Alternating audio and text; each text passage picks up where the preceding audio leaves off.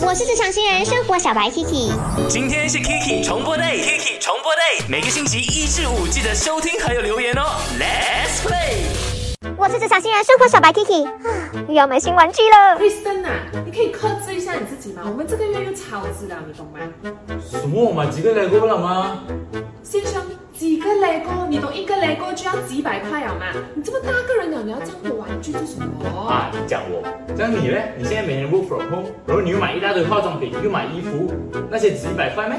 啊 Kiki，你来评评理，又评理呀他是不是不应该买这样多玩具？其啊，这这个你买的，你自己想啊。其实我觉得买玩具没有错的，只是说 Kristen 你也是不对啦哈，花那么多钱。我买那些衣服我还可以穿，我化妆品我还可以用来贵。这个可以买的，买十年、二十年都没有问题。这就等于是浪费钱吗？你可以去到我的 IG A K I C H A N I S M E A K Chan i s m e 来留言说说你自己的看法。当然，你也可以跟我分享哦，你自己的收藏品又有哪一些，拍照给我看，哇，更好啦哈。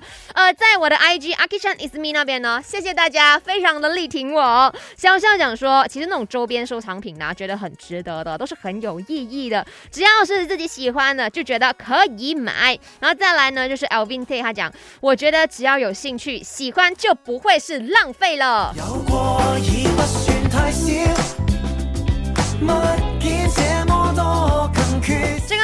冷面空的买不到的快乐，买唔到的快乐。讲着每个人的心里头呢，都住着一个小孩。这个小孩呢，他一定有自己的喜好，OK，他的喜爱。